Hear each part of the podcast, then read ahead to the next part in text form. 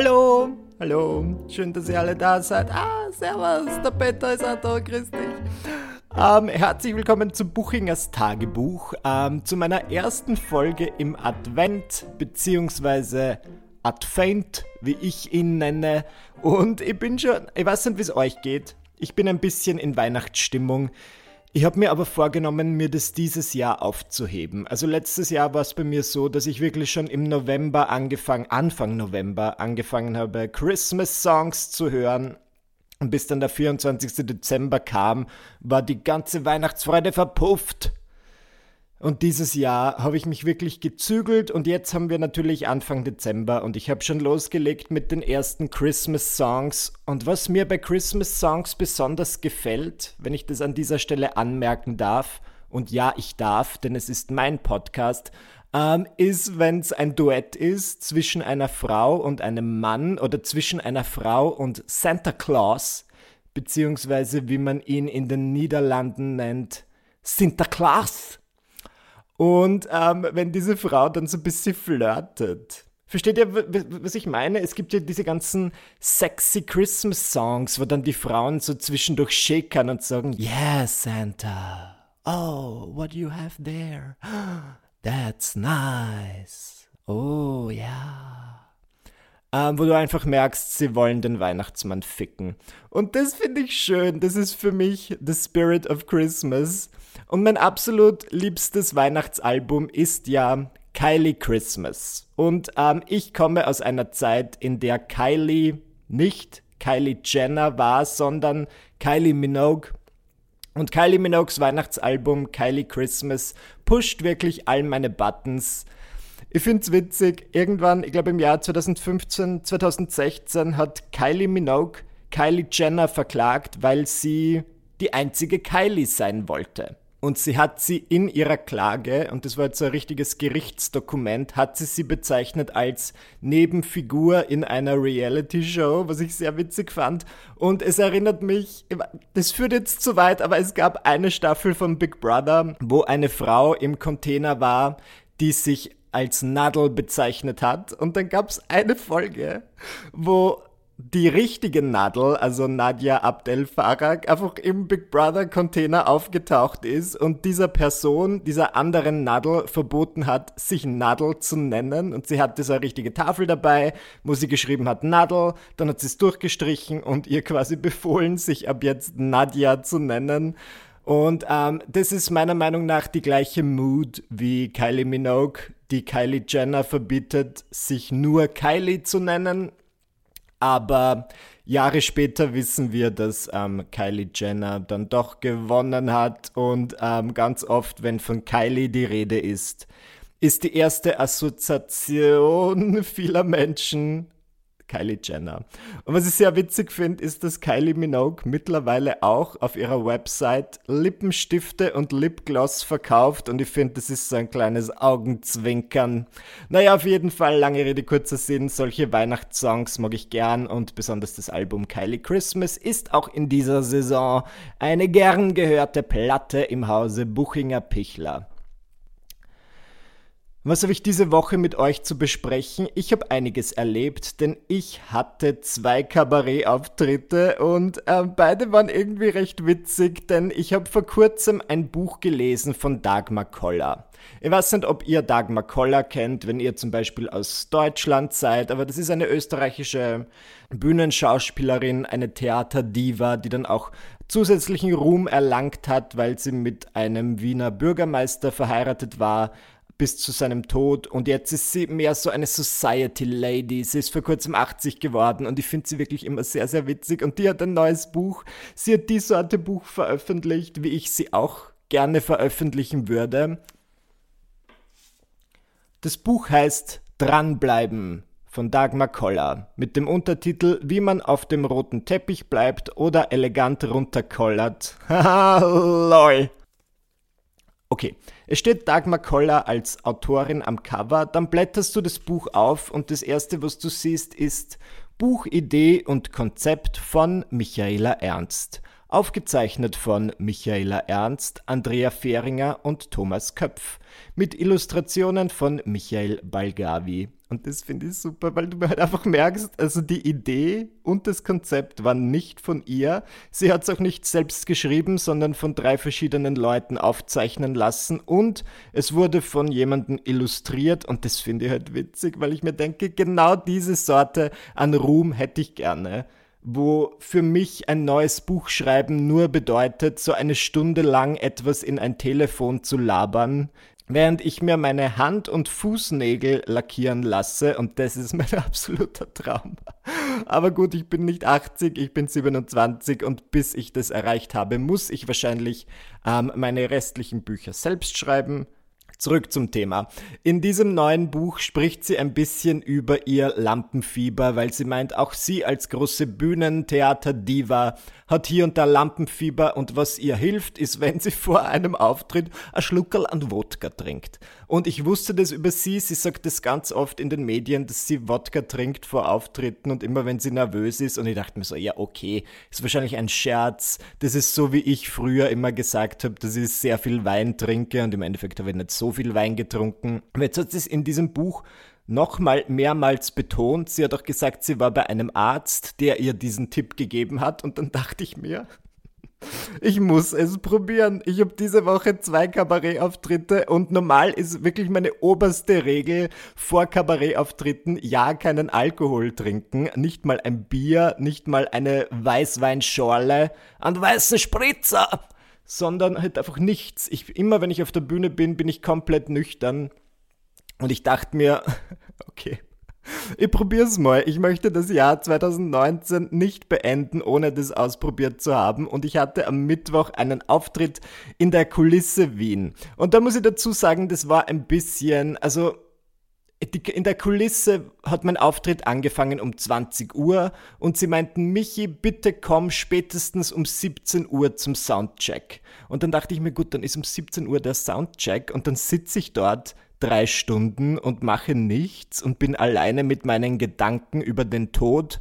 Sicherlich nicht. Ich habe so gemacht, ich bin hingefahren, habe den Soundcheck gemacht.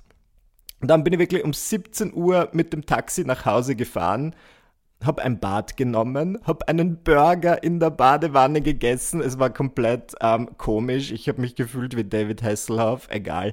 Und dann bin ich so kurz vor dem Auftritt wieder in ein Taxi gesprungen, ähm, zur Kulisse gefahren. Das ganze Publikum war schon da. Ich bin, glaube ich, der Letzte, der gekommen ist.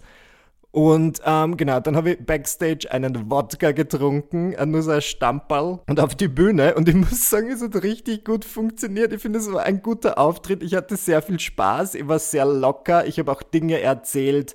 Also ich habe für jeden Kabarettauftritt so ein bisschen ein Skript. Und das heißt nicht, dass ich davon ablese, aber es ist halt einfach das Grundgerüst und von dem bewege ich mich selten weg, aber mit einem Shot Wodka Intus bin ich halt einfach minutenlang off-script gegangen und ich habe das sehr genossen, weil es dann auch für mich natürlich aufregend und was Neues ist und das hat mir sehr gefallen. Aber dann dachte ich mir, meine, Entschuldigung, das kann doch nicht das Geheimnis sein, jetzt vor jedem Auftritt und das Lustige, das möchte ich euch nicht unterschlagen. Also, ich habe diesen Wodka getrunken ähm, der Techniker für den Abend und die Frau, die einfach bei der Kulisse alles managt, sind zu mir in die Garderobe gekommen und haben gesagt, Michi, bei uns ist es so Brauch, dass wir mit dem Künstler vor jedem Auftritt einen Schnaps trinken. Was möchtest du? Das ist unser Hausbrauch. Und ich dachte mir, ich habe gerade einen Wodka getrunken, heimlich. Ich kann jetzt nicht noch einen Schnaps trinken, dann bin ich komplett betrunken. Und ich habe wirklich mein bestes Schauspiel an den Tag gelegt und ich meinte so, Entschuldigung, vor Auftritten trinken? Na. Na, also ich glaube nicht. Das traue ich mich nicht. Ich hätte gerne nur einen Schluck Wasser und es hat mir wirklich leid getan, dass ich so gelogen habe, bis sich die Bretter biegen. Aber ich dachte mir, ich kann, also mehr als einen Shot vertrage ich nicht. Und wenn ich das gewusst hätte, dann hätte ich nicht ähm, meine Flasche Grey Goose in meinem Rucksack ins Theater geschmuggelt. Egal. Ähm, es hat gut funktioniert, nur dann dachte ich mir, das kann ja nicht das Geheimnis oder des Rätsels Lösung sein, dass ich jetzt vor jedem Auftritt Wodka trinke. Also das ist ja dann wieder genauso, wie es bei meinen Videos war.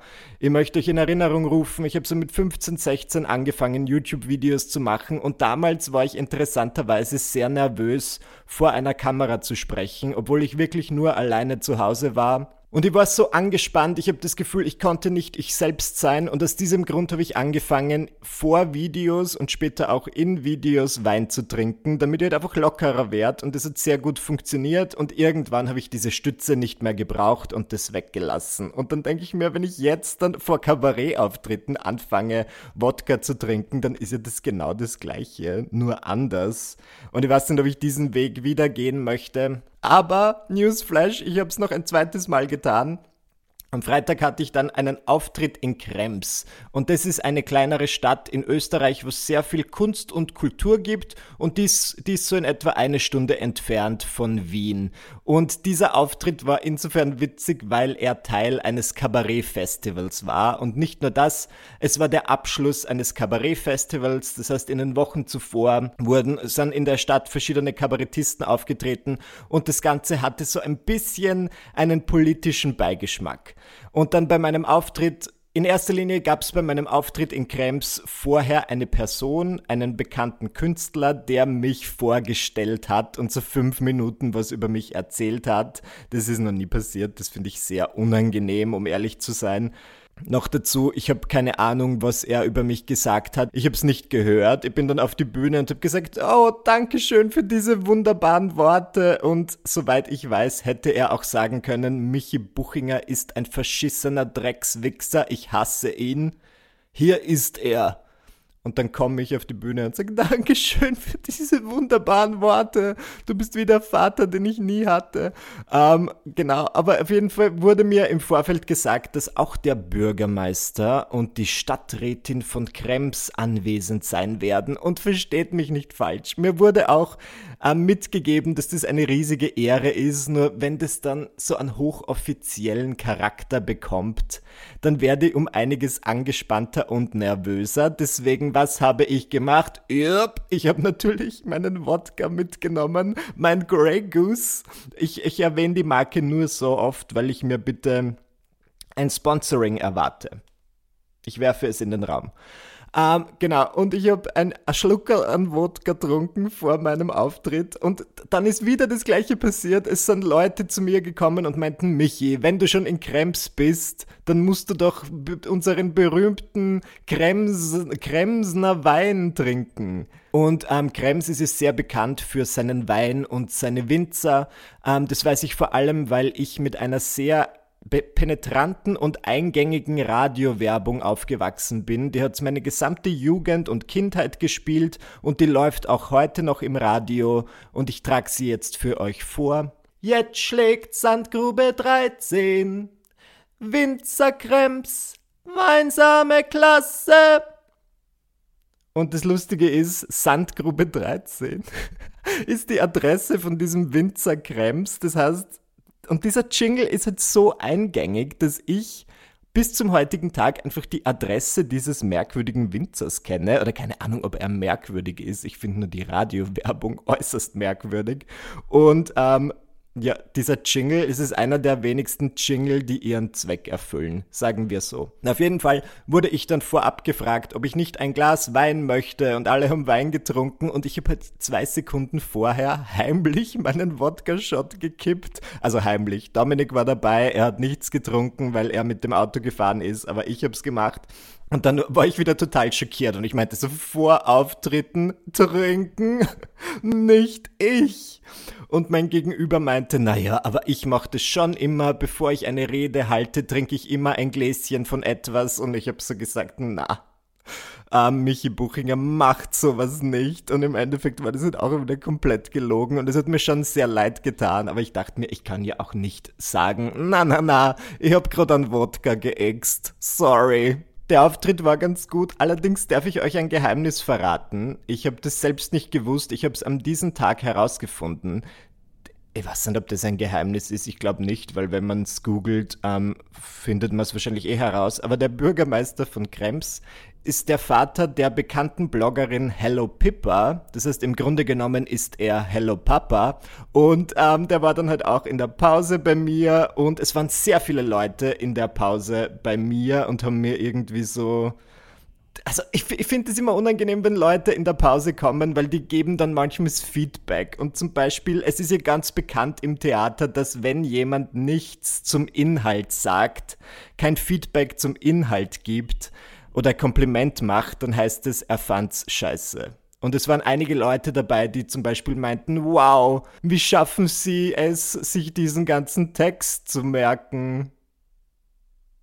Und ich denke mir so, ja, okay, sag mir halt gleich, dass du Scheiße findest, weil wieso, was ist das für ein Kompliment? Wow, du kannst dir so viel Text merken.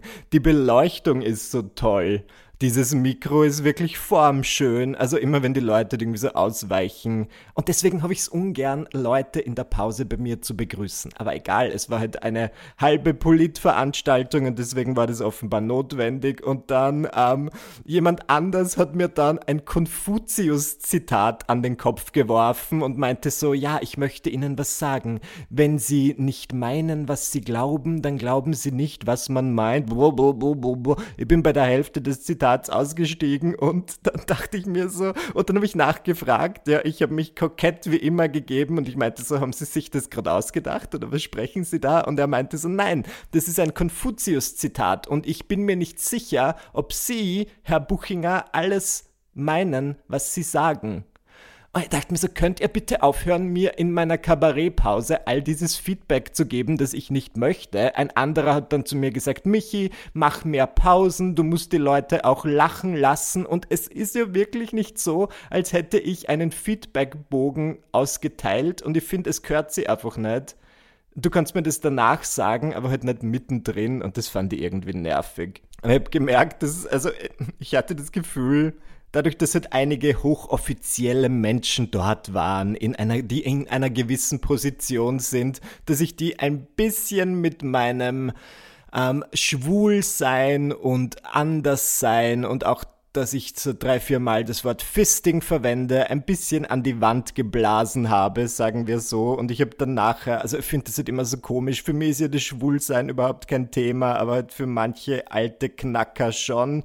Und ähm, dann habe ich später ein Foto mit einer dieser offiziellen Frauen gemacht, wie das klingt. Das klingt, als wäre sie eine Prostituierte gewesen, aber das meine ich nicht. Sie hatte halt eine gewisse Position, ein gewisses Amt. Ich meinte dann so, ob wir jetzt einfach nur so nebeneinander stehen, ohne uns zu berühren, oder ob es okay ist, wenn ich meine Hand um sie lege. Und sie meinte so, sie können ruhig ihre Hand um mich legen.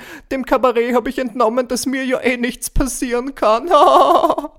weil sie, sie meinte quasi, weil ich ja eh ein schwuler Mann bin, so exotisch, so ein Paradies. Und ich finde es halt dann auch komisch, wenn Leute sowas sagen. Ja, sie können ruhig zu mir kommen. Mir kann ja eh nichts passieren bei einem schwulen Mage.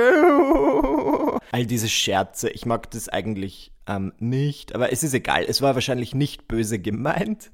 Ähm, und der Auftritt war aber grundsätzlich wirklich ganz gut. Ich tue jetzt wieder schwarz malen. Es war jetzt mal mein letzter Kabarettauftritt für das Jahr 2019. Ich kann jetzt bis 28. Jänner bzw. Januar entspannen und dann geht's wieder weiter nach Graz wo ich einen Auftritt habe, werde ich dort Wodka trinken. Ich glaube, ja.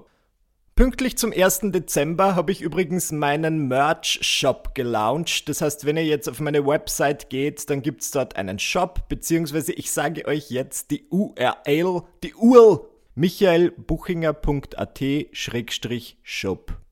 Und versteht mich nicht falsch, ich bin jetzt keiner dieser Blogger, die sagen, das ist mein Modelabel, das sind meine Designs, meine Schnitte und so weiter. Nein, es ist Merch, es ist ein Fanartikel.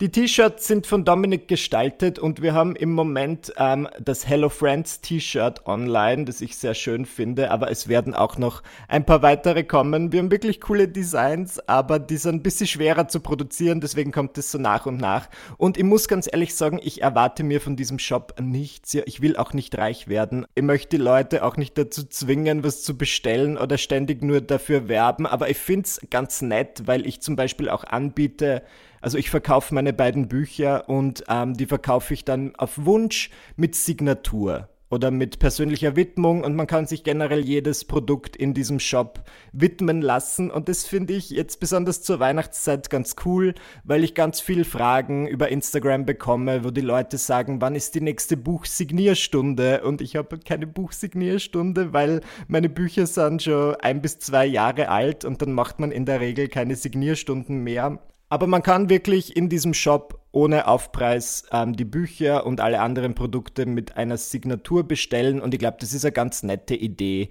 Also ich freue mich wirklich, ich werde dann so einmal in der Woche Bücher signieren und die dann verschicken. Und was ich auch cool finde, ist, dass es also ich hoffe, die Leute verstehen das nicht falsch, aber es gibt so ein Michi Buchinger Geschenkpapier. Das ist so ein riesiger A1-Bogen und da ist das sind meine Köpfe drauf. Quasi mein, mein Kopf ist das Muster.